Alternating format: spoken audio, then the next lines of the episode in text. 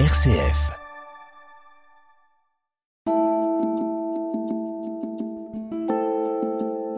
Nous diffusons aujourd'hui une conférence de Guillaume Dezonnet, donnée dimanche 5 mars dans l'église Saint-Jacques de Loumeau sur le thème de l'église des pauvres, avec François d'Assise, Léon Tolstoï, Simone Veil et les théologies de la libération. Bonjour à tous. Bah, merci déjà. Pour la présentation, j'ai pas grand chose d'autre à dire. Je trouve que c'était très bien. À part peut-être que j'ai passé ma jeunesse ici à Angoulême, donc euh, ça fait toujours plaisir d'être à domicile et que je suis heureux d'être d'être avec vous. Euh, j'ai beaucoup aimé en fait de dire ça. L'évangile a toujours une dimension subversive et a toujours une visée de justice sociale. C'est la meilleure introduction euh, à mes yeux. Euh, mon but aujourd'hui, ça serait d'essayer de, d'interpréter un passage, une phrase de l'Évangile qui est très bizarre et, un peu choquante, qui est euh, que vous connaissez, je pense, qui est la phrase "Heureux les pauvres, le royaume de Dieu est à eux". Euh, donc c'est une phrase qui est dans le Sermon sur la montagne. Donc forcément déjà c'est le cœur du cœur, on va dire, de l'Évangile. C'est comme Moïse était parti chercher les lois sur la montagne et, il était descendu avec la loi. Jésus monte sur la montagne et redescend avec le sermon sur la montagne, qui est un peu une sorte de concentré de, du message évangélique. Et ça commence par cette phrase Heureux les pauvres, le royaume des cieux, le royaume de Dieu est à eux. Euh, mon but, ce serait d'essayer d'analyser, de, de, comprendre ce que pourrait signifier cette phrase pour, pour nous, et aussi de la contextualiser, c'est-à-dire de ne pas la comprendre de manière abstraite, mais de la contextualiser aujourd'hui, parce que c'est ça la foi vivante ou la tradition vivante. Si, si c'est juste euh, comprendre des textes pour comprendre des textes, ça sert à rien. C'est comprendre des textes avec leur consonance contemporaine et euh, donner vie à des choses anciennes et toujours nouvelles. Il me semble que c'est ça qui est intéressant. Et donc dans le contexte euh, contemporain, il y a deux choses que, je voudrais retenir. Je dirais que premièrement, c'est un contexte où il y a une pauvreté dans l'abondance. Euh, c'est une, une, expression de Keynes qui dit, bah, en fait, voilà, on est globalement des sociétés assez riches, dans un monde riche, à l'intérieur duquel il y a de la pauvreté. Dans les pays riches, il y a des pauvres, il y en a pas mal en fait. Il y a un, quart monde, comme on dit. Je prends un exemple tout bête. J'ai une, une, élève, parce que moi je suis prof au lycée, qui venait plus au lycée depuis un moment. Euh, je savais pas trop pourquoi. À chaque fois que je la voyais, elle me disait maintenant c'est bon, je reviens. Et puis au bout d'un moment, elle me dit mais en fait moi, ma mère est malade, elle peut plus travailler. Mon père est pas là, il est absent et n'envoie aucun argent. Il y a quatre enfants à la maison. Donc en fait, moi, je travaille le week-end euh, pour nourrir la famille et après, j'arrive au lycée, je suis complètement morte. Et là, je me suis dit, bah, c'est déjà, je, ça m'a paru inimaginable. Mais en fait, c'est ça, la il y a de la pauvreté dans l'abondance et il y en a partout. Euh, et après, si on élargit à l'échelle du monde, bon, là, c'est incomparable. On a un monde très inégalitaire avec des zones de pauvreté vraiment élevées. Euh, et en fait, les pauvres sont souvent très proches de nous en un certain sens, il n'y a plus de lointain, il n'y a plus que des prochains, puisque le, travail est organisé, est divisé de manière internationale. Donc par exemple, je ne sais pas si vous regardez les étiquettes de vos vêtements, je pense que la plupart sont fabriqués euh, euh par, au Bangladesh ou, en Inde, et que si vous voulez savoir d'où vient le métal de votre téléphone, probablement qu'il a été miné au Congo, etc., etc. Donc en fait, c'est la pauvreté dans l'abondance, elle est dans, nos pays et puis à l'échelle mondiale. Et, tout ceci est très proche parce qu'en fait, on, est très interdépendants. Euh, voilà, je pense que les, migrants sont un peu à la, à la frontière, enfin cette intersection de la pauvreté dans l'abondance et je ne sais pas si vous savez, mais enfin si je pense que vous savez, dimanche dernier, donc il y a une semaine, il y a à nouveau 62 personnes qui se sont noyées dans la Méditerranée, dont 14 enfants, et peut-être plus parce qu'il y a encore des gens qui sont disparus, je crois. Et on sait, on sait pas qui c'est, on, voilà, on sait rien sur eux, mais à part que, en tout cas, ce sont des gens pauvres. Mais ce sont pas que des gens pauvres, ils ont euh, nécessairement une histoire, euh, des relations, plein de choses. Euh, euh, une existence probablement remplie de tout un tas de choses, mais nous, on sait juste ça. Ce sont des gens pauvres qui sont noyés euh, en essayant de, de, trouver un destin euh, plus clément. Et on peut pas s'habituer à ces chiffres. nous, des chrétiens, c'est impossible qu'on s'habitue à des chiffres comme ça qui reviennent à l'infini. chaque mois. Donc ça, c'est le premier, premier cadre de contexte, la pauvreté dans l'abondance. Deuxième cadre de contexte, c'est la catastrophe écologique en cours, qui est terrible, qui est double. Je pense, parfois on dit c'est le problème, c'est le réchauffement, le dérèglement du climat par excès de carbone dans l'atmosphère, mais c'est que une partie du problème, il y a une, grosse partie du problème qui n'est même pas liée vraiment au carbone, qui est l'effondrement du nombre d'espèces et d'individus vivants. Euh, donc les espèces sauvages disparaissent à, une vitesse extrêmement rapide, les insectes disparaissent, les oiseaux disparaissent, les mammifères sauvages. Et euh, ceci euh, ben, est lié en partie au réchauffement climatique, qui est, lié en partie à, l'excès d'énergie qu'on utilise pour vivre, euh, et, pour une autre part, ceci est dû à notre manière d'habiter la, nature et le monde. Pour faire court, en fait, la, principale cause de, de perte de, biodiversité, c'est la destruction des habitats naturels. C'est le fait qu'il n'y ait plus assez d'espace sauvage pour les vivants non humains pour vivre, pour vivre de manière euh, à s'auto-régénérer. Et donc dans ce contexte, bah, bien sûr, le mot sobriété revient à la mode parce qu'on sait bien que vu que c'est lié à nos manières de vivre, on est obligé de les changer si on veut que si on veut changer la donne. Et donc le mot sobriété maintenant est employé partout, partout. Et donc euh, vu que le texte chrétien parle beaucoup de pauvreté, on a forcément à réfléchir au lien entre ces deux mots. C'est pas la même chose, sobriété et pauvreté, mais il y a quand même un petit lien qu'on va essayer de voir. Donc voilà, dans ce double contexte, qu'est-ce que l'Évangile a à nous dire? Ce serait ça la, question du jour, euh, avec cette phrase bizarre heureux les pauvres, le royaume de Dieu est à eux. Je commence avec la partie euh, de la fin, le royaume de Dieu. En fait, tout est bizarre hein, dans la phrase. On, a, si vous venez régulièrement dans les églises, vous les avez entendues mille fois ces phrases. Mais il faut qu'on les réentende d'une manière à ce qu'elles nous surprennent, parce que c'est trop étrange en fait. Qui a envie déjà d'un royaume euh, Qui, euh, je sais pas, ça voudrait dire, euh, je sais quoi, réinstaurer une sorte de monarchie, qui soit une théocratie, où Dieu soit le roi. C'est trop, bizarre en fait. Quand, quand, on entend des phrases comme ça, c'est très bizarre en fait. Et pourtant, on, on prie ça dans le Notre Père tous les jours. Que ton règne vienne. Mais bon, je sais pas, moi personnellement, je suis ni en faveur de la théocratie, ni particulièrement monarchiste. Donc c'est bizarre. Il faut, c'est des phrases bizarres. Euh, il me semble que ça ça peut pas être une invitation à la théocratie, puisque Jésus lui-même passe son temps à refuser d'être roi dans tout l'Évangile. Il y a toujours des gens qui veulent le faire roi, ils refusent. Ils refusent le pouvoir au début euh, dans, dans, les tentations au désert. Il, je, je, il refuse la domination sur les royaumes de ce monde. Après, les gens veulent le faire roi, ils, ils s'enfuient, etc., etc. Et la seule fois où il accepte de se faire appeler roi, il est en train de laver des pieds aux gens. Donc c'est un roi un peu spécial, on va dire. N'a pas grand-chose à voir avec une théocratie c'est le, roi qui ressemble moins à un roi que vous pouvez imaginer. Et donc je pense que si, si vous voulez chercher un synonyme relativement proche de l'expression royaume de Dieu, euh, le plus simple ce serait justice. Et d'ailleurs souvent les deux vont ensemble. C'est chercher d'abord le royaume de Dieu et la justice.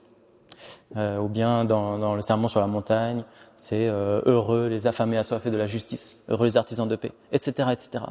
Même quand, l'Évangile parle d'amour, en fait, il parle de justice. Parce que c'est pas euh, amour dans le sens il y a des relations romantiques les uns avec les autres. Ça, on n'a pas besoin de l'Évangile, on peut très bien se débrouiller tout seul. Par contre, l'amour évangélique, c'est réintégrer les exclus, euh, les affamés, visitez les prisonniers, guérissez les malades, etc., etc. Oh, prenez soin des orphelins. Donc c'est toujours un amour qui est lié à la justice. Donc le royaume de Dieu, c'est le royaume de la justice. Il y a, ou sinon il y a une phrase de Paul qui dit euh, le royaume c'est justice, paix et joie dans l'Esprit Saint. Euh, voilà. Deuxième chose, parfois on peut, on peut se dire l'évangile c'est un livre spirituel, toujours pour, pour expliquer ce que c'est royaume de Dieu. Et donc euh, spirituel, on va penser, je sais pas, vie intérieure, euh, les cieux, des anges, des choses comme ça peut-être un clergé. Et en fait, après, on lit le texte et il se trouve que ça parle que de choses matérielles. Ça parle de donner du pain, ça parle de corps, ça parle de libérer des sens, euh, voir mieux, se relever, marcher quand on est, euh, quand on peut plus marcher, etc. Ça parle que de matière en fait. Du coup, c'est un peu bizarre le royaume de Dieu, je pense, c'est, ou la vie spirituelle dans le christianisme, contient une dimension matérialiste très forte. On pourrait dire ça comme ça. Dire que voilà, la vie spirituelle consiste à poser des actes matériels en vue de réaliser une plus grande justice. Ça, c'était pour la première partie de la phrase. Euh, je dis un petit mot aussi, c'est il y a une théologie qu'on appelle théologie de la libération qui s'est développée en Amérique du Sud, qui a beaucoup insisté sur ce genre d'idée en disant, mais en fait, euh, euh, si vraiment il y a incarnation de Dieu, alors le royaume des cieux, il doit modifier la terre. Sinon, c'est qu'il n'est pas incarné. Et donc, s'il n'y a pas de réalisation concrète terrestre de la justice, alors on est un peu à côté de nos pompes. On est hors de l'incarnation. Et donc, ils se sont mis à dire, ben, si la religion, c'est juste penser à l'après, l'après-terre, à un arrière-monde, c'est pas c'est pas le christianisme. Nous, dans le christianisme, c'est les cieux descendent sur la terre. Et donc, il, me semble, dans la quête du royaume des cieux, il y a aussi cette idée de modifier euh, les structures euh, réelles, euh, euh, sociales, en vue de plus de justice. Il me semble que c'est le cœur de cette religion. Donc ça, c'est pour le royaume de Dieu. Et puis maintenant, le, début de la phrase. Heureux vous les pauvres, heureux les pauvres. Même chose, tout est bizarre quand on dans, cette phrase. Franchement, c'est premièrement parce que la pauvreté, a priori, ne désigne pas du tout un état de bonheur, puisque la pauvreté désigne une privation. La privation de choses importantes qui sont les besoins. La, la privation de la satisfaction des besoins, donc des choses dont on ne peut pas se passer. Un besoin, c'est n'est pas un désir. Un désir, je peux m'en passer. Un besoin, je ne peux pas m'en passer. Ou alors, si je m'en passe, je il y a quelque chose de détruit en moi. Donc, si quelqu'un, je ne sais pas, ne peut pas satisfaire son besoin de manger ou de boire ou d'avoir des relations euh, amicales ou, euh, ou de soins, en fait, son, son humanité est diminuée. Donc, c'est pas un état heureux, la pauvreté. C'est un état qui contient de la souffrance. Et donc les pauvres, les figures des pauvres, il y en a tout le temps dans l'Évangile. C'est euh, dans, l'Ancien Testament, souvent les figures sont la veuve et l'orphelin, et dans le, dans le Nouveau, euh, enfin et aussi dans l'Ancien, l'affamé, l'assoiffé, le prisonnier, euh, l'étranger. Donc, a priori, on ne souhaite pas rester dans la pauvreté. Le but, quand il y a pauvreté, c'est d'en sortir. Donc premier problème. Deuxième problème, lorsqu'on emploie cette phrase heureux les pauvres alors qu'on est riche, c'est indécent. C'est hyper indécent. Même, c'est même insupportable en fait, en un certain sens. Euh, c'est comme, euh, imaginons quelqu'un qui est super beau gosse et qui dit euh, oui mais l'apparence ça compte pas, ce qui est important c'est l'intériorité, c'est énervant. ben, un riche qui dit ouais c'est bien la, pauvreté volontaire et tout ça, mais c'est insupportable en fait. Euh, je vous, raconte une scène euh, dans une la paroisse où j'allais à une époque euh, à Metz, qui est une paroisse de centre-ville, on va dire plutôt bourgeoise. Il y avait un chant qu'on chantait qui est inspiré de paroles de Mère Teresa qui disait Porte-moi dans les trous des pauvres. Et en fait, on chantait ça comme ça, tout content. Porte-moi dans les trous des pauvres. Mais après, je, je, me suis dit, mais qui va dans les déjà qui va dans les trous des pauvres? Qui ici vit dans les bidonvilles de Calais, par exemple? Qui vit dans les quartiers prioritaires de la ville? Personne. Qui est pauvre, en fait, dans, cette assemblée? Bon, peut-être des gens qui sont pauvres, je ne sais pas, mais en moyenne, on était une assemblée de bourgeois. Et en fait, ça m'a dégoûté un peu. Je me suis dit, mais c'est horriblement hypocrite. C'est, c'est mignon, mais c'est insupportable dans un certain sens. Et donc j'ai peur, moi, avec une phrase comme ça, heureux les pauvres. Je dis, eh ben moi, moi-même, je suis issu de la bourgeoisie. Mais qu'est-ce que je vais dire heureux les pauvres? C'est ça n'a pas de sens en fait. Et vu que j'ai pensé à l'hypocrisie, et après je me suis dit mais en fait dans l'Évangile, le mot hypocrite c'est l'insulte favorite de Jésus. C'est Jésus quelqu'un plutôt de doux, mais pas toujours, parfois dur aussi. Et sa, sa dureté, c'est toujours envers l'hypocrisie. C'est ça qu'il aime pas, l'hypocrisie. Je vous donne une petite phrase par exemple. Les scribes et les pharisiens siègent dans la chair de Moïse. Faites donc et observez tout ce qu'ils peuvent vous dire, mais ne vous réglez pas sur leurs actes, car ils disent et ne font pas. voilà, c'est ça, l'hypocrisie. Ils disent et ne font pas. Et donc, euh, moi, j'ai l'impression parfois que les, dans l'église, on ressemble à ça. Un bon, voilà, une, une, église de riches qui dit euh, c'est bien la pauvreté.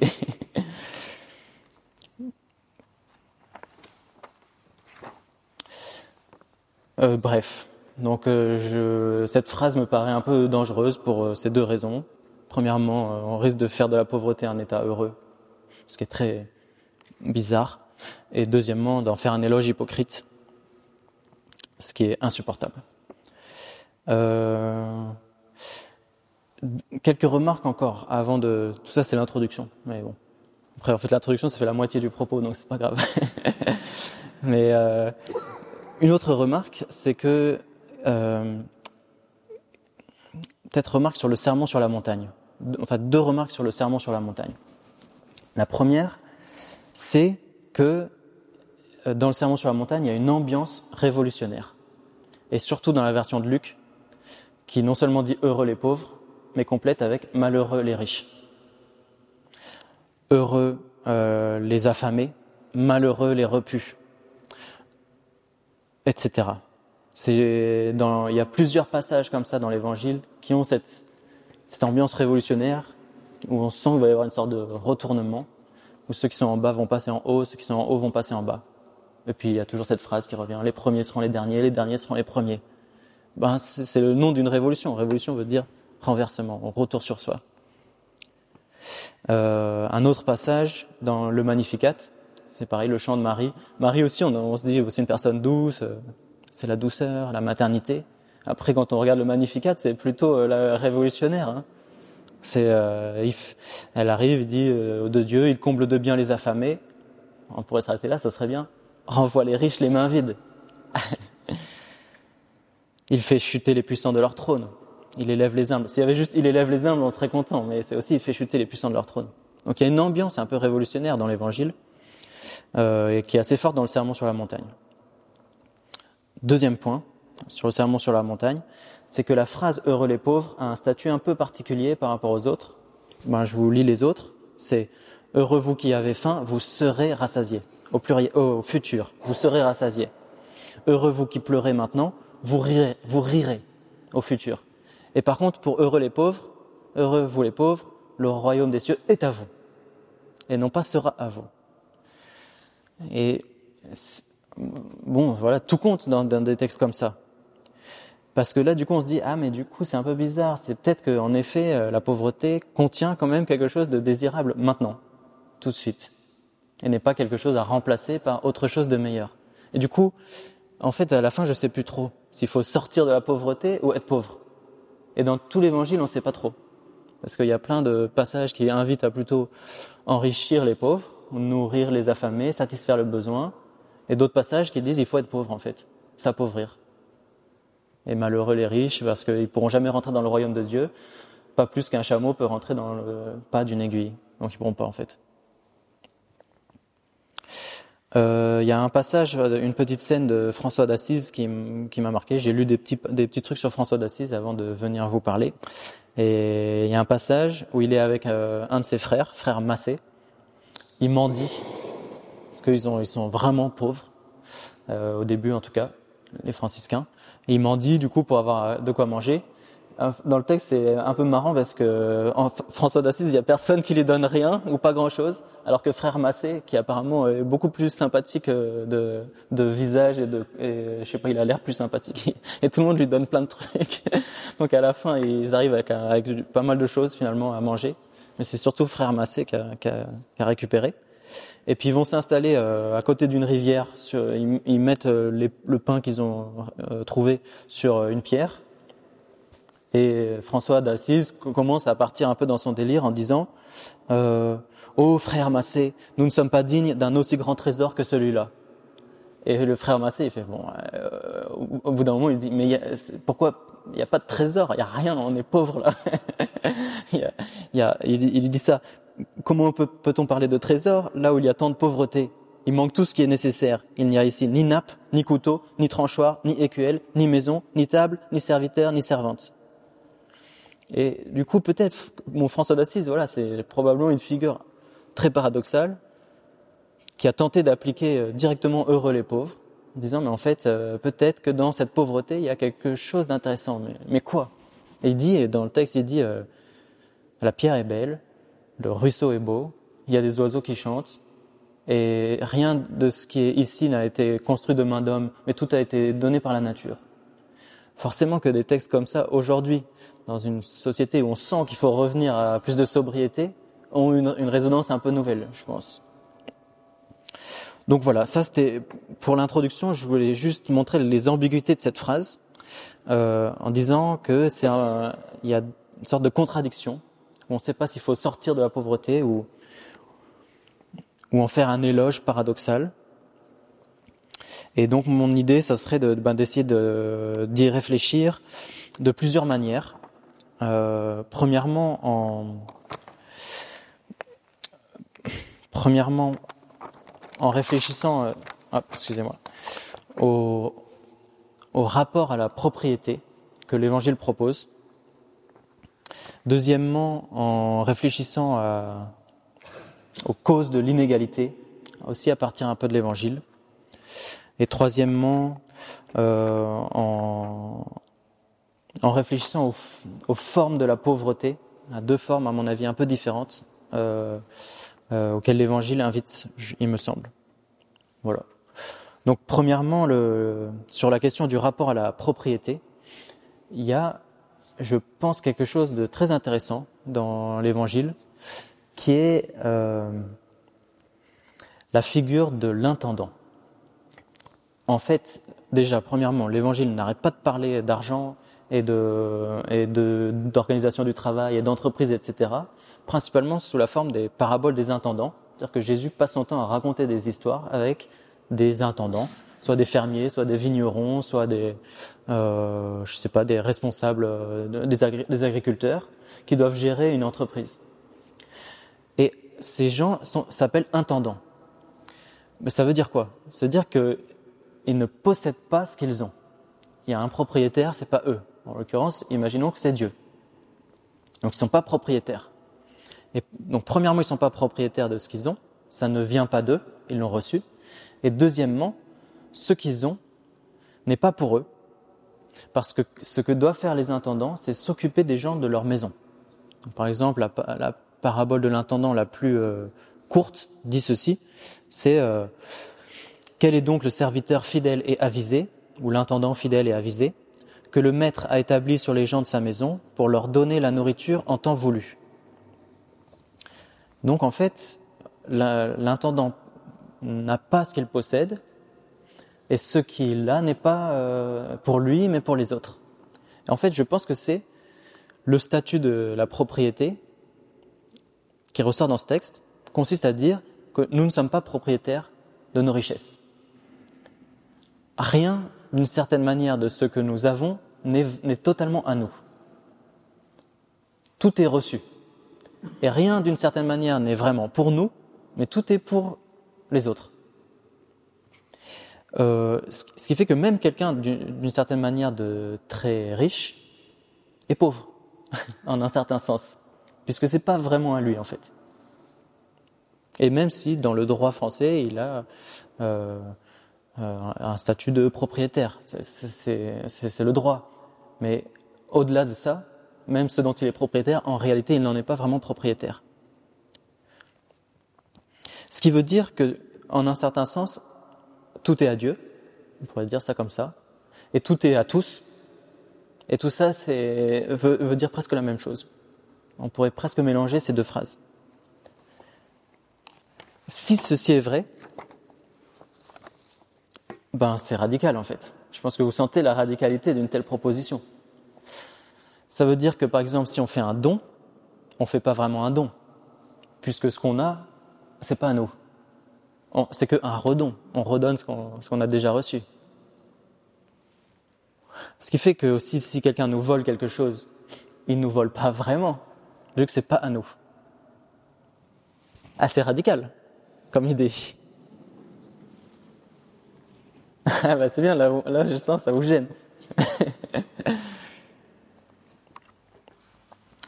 il y a un reproche, par exemple, il y a un philosophe qui s'appelle Vladimir Jankelevitch qui a, qui a résumé ça comme ça. Il a dit il y a un reproche socialiste fait à la charité.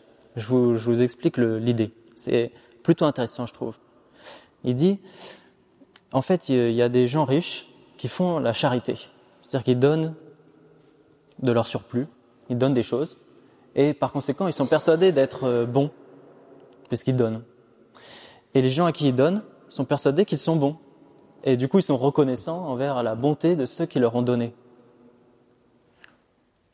Et le reproche socialiste, c'est de dire, mais en fait, bah, cet argent que, les riches possèdent, imaginons qu'ils l'ont, ils le possèdent pour de mauvaises raisons. Euh, imaginons qu'ils l'ont acquis d'une manière qui consiste un peu à exproprier euh, des travailleurs. Dans ces cas-là, c'est pas vraiment à eux. C'est pas vraiment à eux. Et donc, si c'est pas vraiment à eux, leur don même non seulement c'est de la fausse charité, mais de toute façon, tout ce qu'ils donneront, ce sera toujours en deçà de la justice. Et, de la charité qui, qui est en deçà de la justice, c'est de la fausse charité. Parce que la justice, c'est de donner à chacun ce qui lui revient. Ben, donc euh, la charité, c'est dans ce sens-là, c'est même pas la justice. C'est donner euh, un peu, un de son superflu en vue d'obtenir de la reconnaissance. Ben, je pense que c'est un reproche correct. Si la charité, c'est ça, c'est pas super, je trouve. Donc, euh, je sais pas, par exemple, Warren Buffett, qui est un, milliardaire américain, qui assume très clairement qu'il n'a pas produit son argent. Il dit euh, Moi, je dois 10% de ma richesse à la chance, 90% au travail des autres. Voilà, il assume. Et puis après, il fait des charities, qu'il organise des, des, associations de bienfaisance pour que son argent soit utilisé pas simplement pour son entreprise, mais pour faire des choses bien avec. Bon, c'est mieux que rien. C'est mieux que rien. Mais bon, c'est pas de la justice. C'est en deçà de la justice. Et c'est de la fausse charité.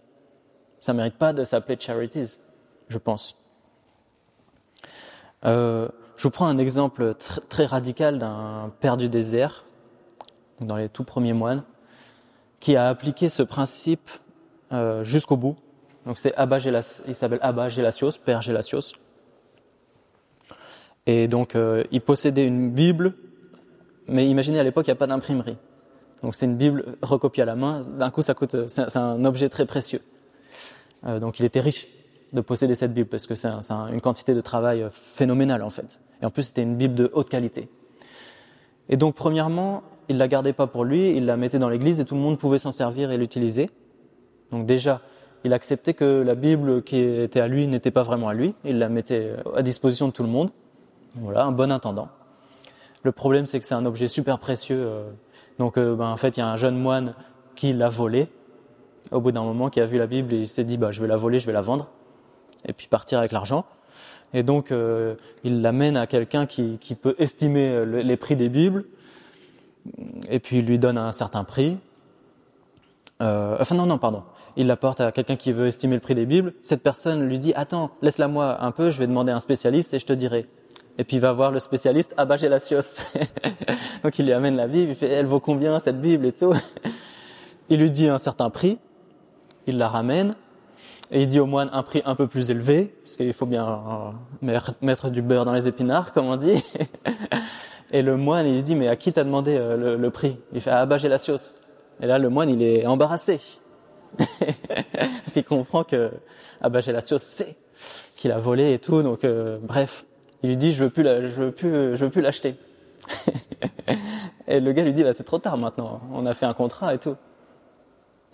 Et donc euh, il, refuse de, enfin je veux plus la vendre, pardon, je me mélange un peu les pinceaux.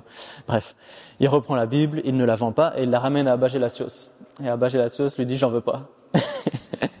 Ces gens sont bizarres, mais ce sont que des gens qui ont un rapport à la propriété euh, fascinant en fait. C'est-à-dire qu'il y a quelqu'un qui a tellement compris que rien n'est à lui de toute façon et que tout est pour les autres, mais qu'en fait, il, ne s'approprie pas du tout cet objet précieux.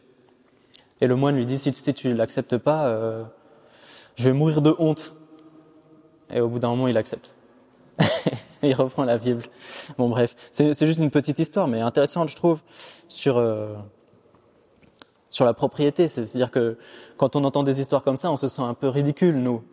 je pense, à être obsédé par des, je sais pas, des pertes d'un peu d'argent si notre crédit est mal fait, ou si à chaque fois qu'on fait un, don, ou qu'on paye un peu trop cher une chose, on, commence à s'inquiéter comme pas possible. Mais bon, voilà. En fait, rien de rien de ceci ne nous appartient vraiment.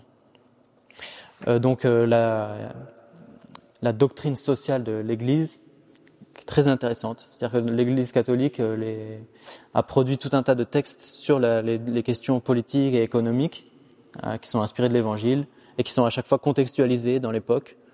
ben, elle parle beaucoup de, à partir de cette idée d'intendance, de destination universelle des biens, en disant même une propriété privée n'est pas totalement privée même une propriété privée, est faite pour une destination universelle, c'est-à-dire elle est faite pour tous. Donc on n'a pas le droit d'en faire exactement ce qu'on veut non plus. Je vous lis un passage euh, de la doctrine sociale de l'Église, donc c'est Paul VI.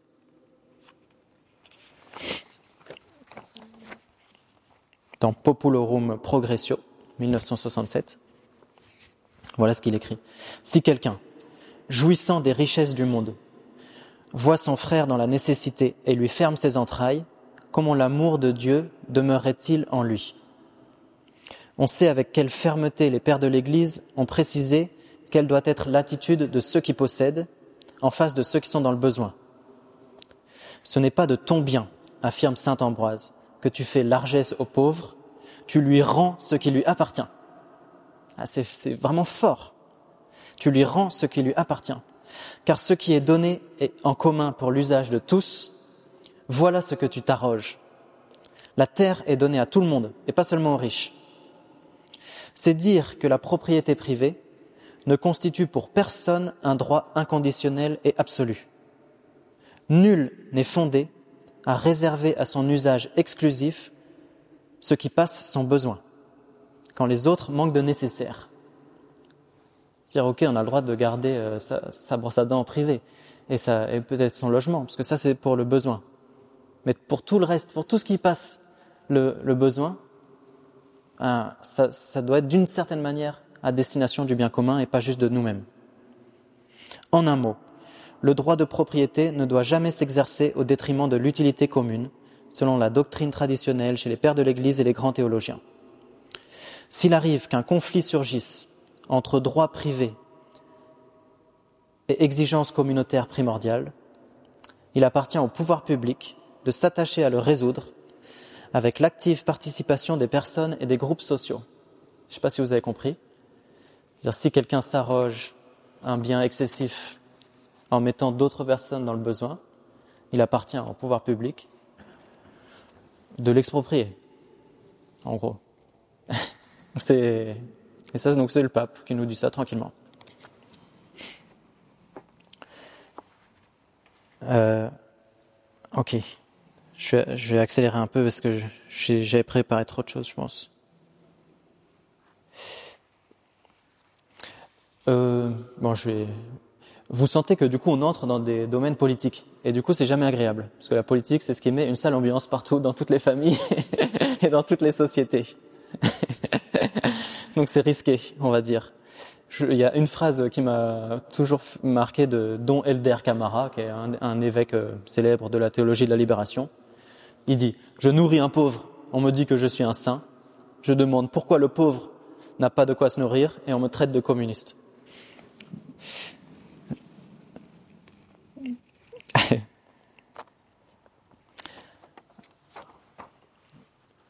Donc je saute la deuxième partie, je vais passer à la, troisième tout de suite.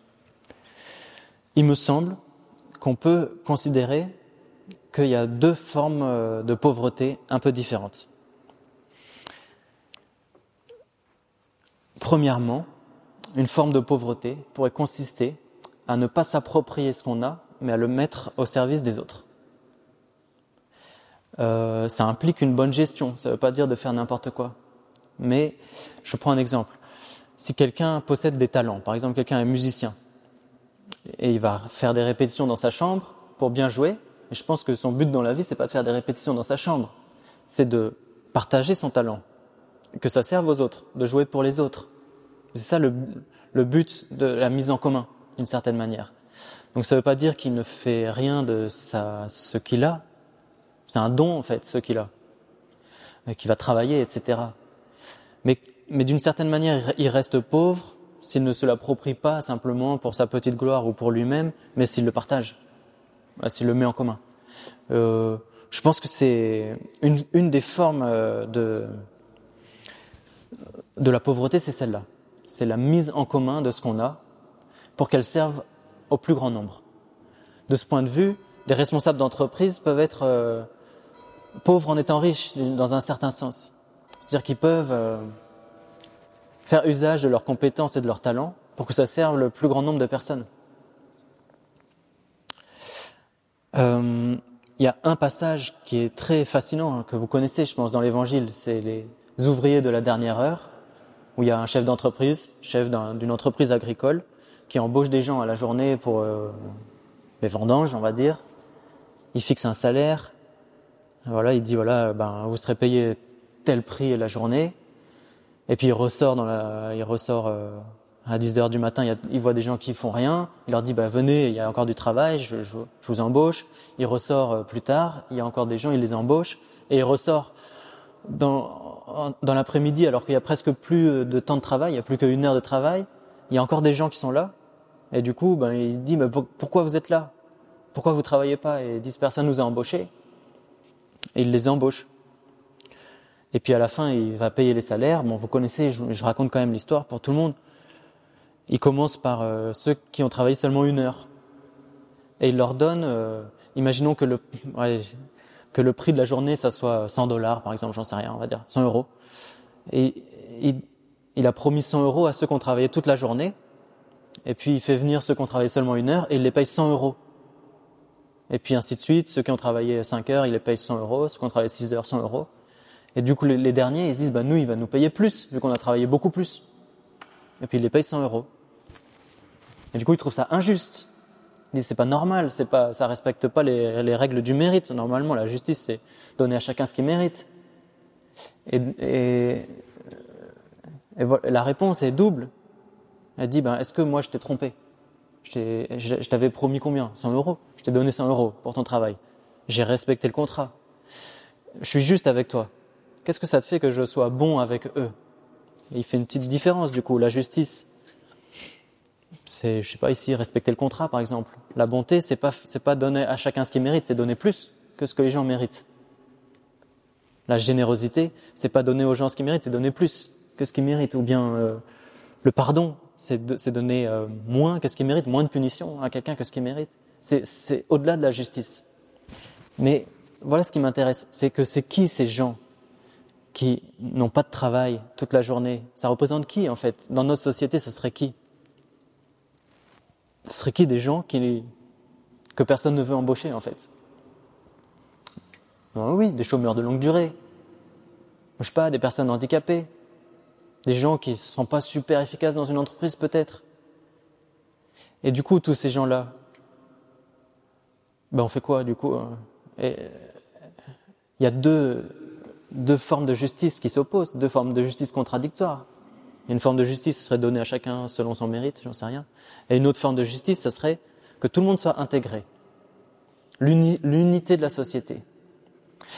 Ben, le chef d'entreprise, il a deux choix il a, des, il a des biens en grande quantité, il a de l'argent, etc. Il peut garder cet argent pour lui, faire travailler les gens d'une manière à s'enrichir lui, et peut-être ceux qui ont bien travaillé. Il peut, on va dire, utiliser son capital pour l'augmenter. C'est le principe d'une entreprise capitaliste. C'est partir d'un certain capital en vue de le rentabiliser que ce capital augmente. Ou bien il peut poursuivre un autre but. Il dit, bah, moi j'ai reçu je sais faire tourner une entreprise. Je sais faire travailler, travailler des gens. Je sais gérer euh, une entreprise agricole.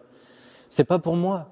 C'est pas pour moi en fait. C'est pour la société et notamment pour les gens qui, ont besoin de travail. Et je trouve que ça c'est une forme de pauvreté en un certain sens. C'est-à-dire qu'au lieu de s'approprier ce qu'il a, ce chef d'entreprise s'en sert pour enrichir d'autres. Mais c'est ça la justice chrétienne, la justice sociale se servir des dons, non pas pour se les approprier, mais pour les répandre. Et je pense que ça, vous avez le résumé ici de la justice évangélique, c'est répandre les dons qu'on a reçus et non pas se les approprier.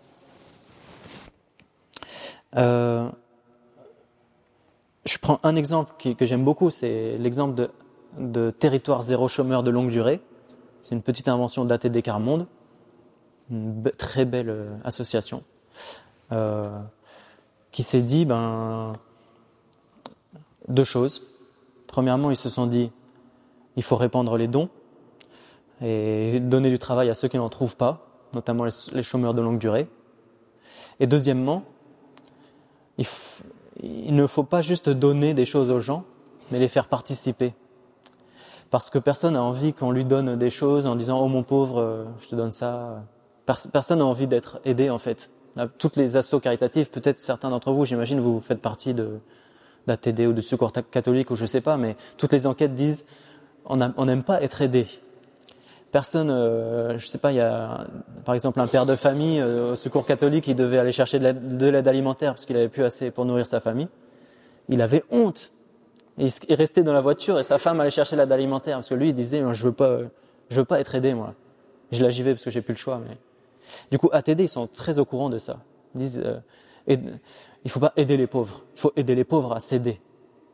C'est beaucoup moins humiliant et c'est beaucoup plus respectueux et c'est beaucoup plus sensible à l'égalité humaine fondamentale. Et donc euh, Territoire zéro chômeur de longue durée est une initiative très intelligente qui s'est dit bon bah il y a des chômeurs de longue durée, ça fait longtemps qu'ils sont sortis de l'emploi et ça va et sont dans une situation délicate. On va prendre un territoire, on va faire venir les gens, on va leur demander qu'est-ce que vous savez faire, qu'est-ce que vous voulez faire? On va prendre tous ceux qui ont envie de faire quelque chose, on va partir de leur talent et puis on va lancer une entreprise sur place qui, aura, qui sera une entreprise non pas à but de profit, mais à but d'emploi. Une entreprise à but d'emploi. Donc son, sa fonction, c'est de créer des emplois. Et cette entreprise, elle doit être non compétitive avec les entreprises locales pour pas faire s'effondrer euh, d'autres entreprises. Et puis du coup, il, lance ça. Euh, ça s'est passé dans la loi. Ça même, je crois, a été voté à l'unanimité. Et puis, euh, ben, il y a plein d'expériences un peu partout en France. Territoire zéro chômeur de longue durée. Euh, où on fait venir les gens, on, crée des entreprises qui sont utiles pour la localité, qui sont utiles pour les gens, parce qu'elles créent des emplois. Une partie des gens, euh, tout le monde est embauché euh, au SMIC, mais en CDI, donc ça donne une forte sécurité. Et comment on va financer tout ça? Parce que les entreprises sont pas super super rentables. Ben, on le finance avec ce que l'entreprise produit et avec les allocations au chômage qu'on décale, plutôt qu'on fasse de l'aide euh, un peu humiliante, on fait de l'aide à, céder, qui est de l'aide euh, valorisante. Bref. Bah, ça marche euh, plutôt bien. Et je trouve que c'est, pour moi, c'est la même chose que, un peu que les ouvriers de la dernière heure. C'est des gens, ils se sont dit, bah voilà, on a des talents. On sait gérer une entreprise. Qu'est-ce qu'on va faire avec? Dans ces entreprises, il y a pas mal de gens qui passent et puis après, vu que ça les réintègre un peu dans le monde de l'emploi, après elles ressortent, elles vont dans des entreprises normales. Et puis d'autres, elles restent là parce qu'elles se sentent bien ou parce qu'elles ne peuvent pas être prises ailleurs. Donc pour moi, c'est une forme de pauvreté, ça. Deuxième forme de pauvreté, plus radicale en un certain sens, ce sont les invitations qu'il y a dans l'Évangile à carrément réellement devenir pauvre. Il y a les deux invitations dans l'Évangile. Il y a l'invitation à être un bon intendant qui gère bien sa richesse, et il y a l'invitation à s'appauvrir. Euh, je prends un, exemple. Vous savez, il y a le passage où Jésus dit il faut euh, regarder les lys des champs. Ils ne travaillent pas.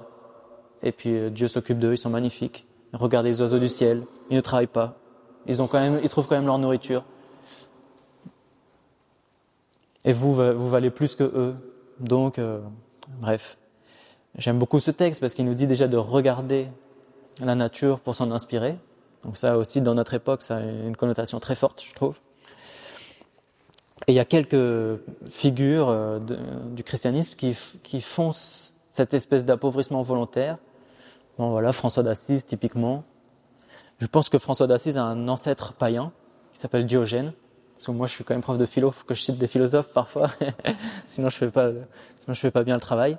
Mais Diogène, euh, c'est aussi quelqu'un qui, comme François d'Assise, s'est dit deux choses. Il s'est dit, bah, ici tout le monde cherche à s'enrichir, bah, moi je vais faire l'inverse. Je vais chercher à m'appauvrir. Ici tout le monde a des beaux vêtements, je vais prendre un seul vêtement, été comme hiver. Il a inventé le vêtement du moine euh, un peu en avance, au 5e siècle avant Jésus, 4e siècle. Et puis, euh, il, a fait comme Jésus dit, d'observer les lys des champs et les oiseaux du ciel. Il s'est mis à observer les animaux pour les imiter. Et il dit, ben, par exemple, euh, il y a des animaux, ils sont migrateurs, euh, comme ça ils passent l'hiver à un endroit où il fait un peu plus chaud et l'été à un endroit où il fait un peu plus frais. Je vais faire la même chose. Donc lui se baladait, il allait, il n'avait pas de maison du coup, donc il allait là où il faisait, frais l'hiver, là où il faisait chaud l'été, etc. Il, il disait que chaque animal suit sa, nature d'une certaine manière. Donc par exemple quand il y avait euh, les Jeux Olympiques, tout le monde courait super vite. Il disait mais ça sert à rien, les antilopes de toute façon elles courent plus vite que vous. si, vous étiez antilope, vous pourriez courir, mais vous vous n'êtes pas antilope, vous vous fatiguez pour rien. Donc il avait comme ça une sorte de rapport très fort euh, d'imitation de la nature, un peu comme François d'Assise. Ce qui est intéressant avec ces figures-là, c'est que ce sont des signes de contradiction ultra frontaux à l'intérieur du monde. Une fois qu'ils sont là, c'est très bizarre. Tout le monde est un peu gêné. On se dit, mais moi, qu'est-ce que je fais en fait de ma vie? Lui, il est là tout joyeux, alors qu'il travaille pas. enfin, il travaille en fait un peu hein, d'une autre manière. Mais Diogène, par exemple, il enseignait les gens et il les provoquait. Et du coup, il mendiait, il disait, vous devez me payer parce que moi, je vous enseigne la vraie vie. Donc, je fais mon travail. Donc, c'est normal que vous me payez. il avait sa manière de faire. Euh, je sais plus ce que je voulais dire. Oui, voilà, ce sont des signes de contradiction. C'est-à-dire que quand on les regarde, on se dit, mais est-ce qu'on, nous, on se prend pas quand même la tête euh, à se fatiguer pour des choses un peu inutiles parfois? Et vu que notre mode de production consiste à produire énormément de choses inutiles, tellement de choses inutiles qu'on ne sait plus quoi en faire, qu'il faut faire énormément de marketing et de pub pour réussir à les, à les écouler, en suscitant sans cesse des désirs superflus, nouveaux, nouveaux, nouveaux, nouveaux, à l'infini, bah, ces gens-là qui se disent, bah, en fait, euh, qui vivent pauvrement, et qui sont plus joyeux, parce que François d'Assise, c'est ça qui a marqué les gens, qui étaient joyeux. Et Diogène, je sais pas, je les ai jamais vus Mais, bref, euh, ce sont des signes de contradiction. Ils, montrent qu'il y a quelque chose d'un peu absurde aussi dans notre surproduction. Il y a un, un jeune homme euh, qui est suisse, qui s'appelle Félix. Il a, construit un, vélo canoë, un truc très bizarre. C'est un vélo, mais il peut aussi aller dans l'eau, faire du canoë avec. Et il est parti avec, sans argent, sans rien, parce qu'il avait oublié ses clés. Donc il pouvait plus rentrer chez lui, et ça faisait longtemps qu'il se disait qu'il voulait faire un voyage. Et du coup, là, il s'est dit, allez, je pars. Pour moi, c'est un François d'Assise. Il se balade, les gens sont fascinés par un vélo canoë quand ils le voient passer. Du coup, tout le monde parle avec lui. Du coup, quand ils apprennent qu'il n'a pas d'argent, tout le monde lui donne des repas, euh, on l'invite, etc. Et c'est comme une sorte de signe de contradiction de, qui se balade euh, en Suisse, en France, qui nous fait réaliser que une grosse part de notre activité est absurde. Et je trouve que c'est une sorte de petit François d'Assise euh, dans son genre. Euh, voilà. Il me reste pas beaucoup de temps. Du coup, je vais, je vais finir comme ça. Je voulais quand même parler de Simone Veil, parce qu'en plus, il y a un monsieur ici euh, qui est un peu spécialiste Simone Veil avec un W, elle, elle a fait les deux formes de la pauvreté en même temps. C'est-à-dire qu'elle supportait pas qu'il y ait des gens plus pauvres et qu'elle. Et donc du coup, elle a passé son temps à s'appauvrir. Quand elle a su qu'il euh, y avait des gens qui touchaient euh, ben, juste euh, le prix de la caisse de chômage et pas plus, elle s'est débarrassée de son salaire pour garder la même quantité qu'eux. Donc elle a mis son salaire au plus bas niveau comme François d'Assise, frère, frère mineur, elle était sœur mineure, se plaçait en dessous de tout le monde. Donc non seulement elle s'est appauvrie, et quand elle avait des surplus, elle les donnait, mais en même temps, elle a essayé d'être le bon intendant et de chercher quelle, pouvait être la meilleure organisation économique qui permette, on va dire, de satisfaire les besoins de tous de manière respectueuse, avec un travail pas humiliant, etc. Et je trouve que c'est une figure du XXe siècle, une philosophe française très fascinante, qui a tenu les deux, on va dire, qui était une sorte de signe de contradiction radicale. Pendant la guerre, euh, elle était à Londres dans les résistants, mais elle a refusé d'avoir plus que la ration alimentaire des Français de l'intérieur. Parce qu'elle disait, eux, ils sont pauvres, ils souffrent, on fait la guerre avec eux. Bon, après, peut-être qu'elle est un peu barjot et un peu anorexique aussi. C'est ça le problème, il y a un petit doute avec elle.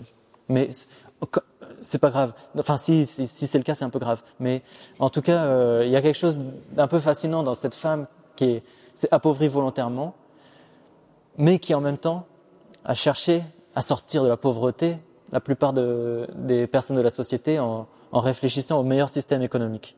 Et je trouve que c'est quelqu'un de tout à fait euh, inspirant.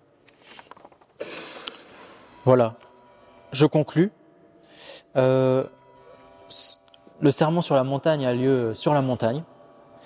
Et je voudrais finir avec une idée peut-être un peu spirituelle dans un certain sens. C'est que dans l'évangile, il y a deux lieux euh, différents. La montagne et la mer ou les lacs, des choses comme ça. Et Jésus passe sans cesse son temps un peu sur les deux types de lieux. Il est souvent dans la montagne et souvent euh, sur les lacs ou, sur la mer, sur les mers. Et je pense que ces lieux ont un sens symbolique. Parce que la montagne, c'est souvent un lieu où on va seul ou de manière un peu isolée pour écouter Dieu. Et Jésus, il y va chaque fois pour prier. Il, il est en silence, il est souvent seul, etc. Donc ça représente, je pense, la vie intérieure, d'une certaine manière, un peu secrète. Il y a beaucoup de choses dans l'évangile sur la vie intérieure, par exemple la prière secrète dans sa chambre, monter sur la montagne pour recevoir des paroles, etc. Et après, il descend sur la mer. Et la mer, c'est l'inverse. C'est le lieu du danger, le lieu où on coule, le lieu de la mort dans, la symbolique biblique. Et Jésus dit, mais en fait, il faut marcher sur la mer. C'est-à-dire que la vraie vie spirituelle, c'est pas rester juste dans la vie intérieure sur la montagne, c'est aller marcher sur la mer, c'est-à-dire aller dans le lieu du danger pour essayer de, euh, on va dire, résoudre les problèmes. Les lieux du danger, c'est chez les publicains, chez les prostituées, chez les affamés, en prison, etc. Et en fait, ce qui est intéressant, c'est que les pharisiens, par exemple, ils ont très peur de la mer, parce qu'ils se disent, mais moi, je veux rester pur, donc euh, si je m'approche des prostituées, je vais, je vais avoir de la convoitise. Si je suis avec les étrangers, je vais perdre euh, ma vraie religion, etc. Donc ils restent entre eux, parce qu'ils veulent pas se, se rendre impurs. Mais ça marche pas comme ça. On va dire, s'ils restent entre eux, du coup, ils perdent l'amour, et ils ne servent à rien en fait. En un certain sens, ils servent plus à rien. Donc, au contraire, le lieu de la vie chrétienne, c'est la mer. C'est, j'allais dire, c'est la merde. Oui, dans un certain sens. C'est le, c'est le lieu où il y a des problèmes. mais dans les lieux où il y a des problèmes, on peut couler. Donc, c'est aussi dangereux. Donc, il faut remonter sur la montagne régulièrement pour se, pour reforger la vie intérieure, retrouver euh, la lumière, les justes paroles, le silence. Et vu que là, c'est une conférence de carême, je pense que le carême, c'est plutôt la, la, montagne, le carême. C'est on va, on essaye de retrouver dans la vie intérieure la, la force, euh, la lumière dont on a besoin, mais c'est pas, c'est temporaire. C'est le but, c'est de redescendre après sur la mer. Et je pense que la vie chrétienne, c'est l'aller-retour entre les deux, la montagne, la mer, la montagne, la mer, la montagne, la mer. Et voilà. Et ben voilà, c'est tout ce que j'avais à vous dire.